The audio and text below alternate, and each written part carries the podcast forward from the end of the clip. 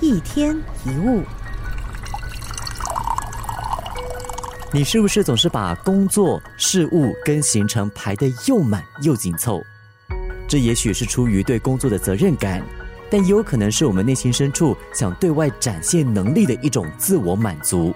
好像把东西跟活动排得很多，就显得自己能力很强，自我感觉也比较良好。但是经过了一段时日，每天忙进忙出，你可能会慢慢的感到，越忙活得就越茫然。在人生的道路上，我们都在奔跑，只是你是否清楚自己奔向何处？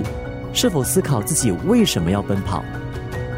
很多时候是我们每一个人都全力的往一个方向冲，如果不跟着冲，就会被淘汰。于是我们养成一个心态，总是想要努力超越路上的人。有的时候被超越，自己就会感觉越来越焦虑和不安。但你有没有想过，如果你已经知道人生要往哪里去，何必担心被别人超越呢？生活不必着急。只要你确定自己是朝着你要的目标前进就可以了，因为只要前进，总是会抵达的。与其盲目的冲刺，不如好好的欣赏沿途的风光，用心体会这一路上的过程。把心放慢，这是一种自我反省的过程。我们可以开始认识自己，找到自己生命的价值，并且为了实现这个价值而努力。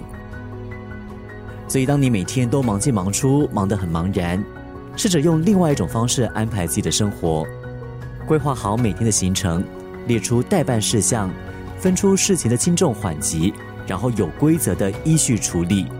最重要的是，要懂得拒绝掉那些会影响正事的请求，生活就不会再过得毫发无章，也就不会再损耗我们的时间跟精力。一天一物。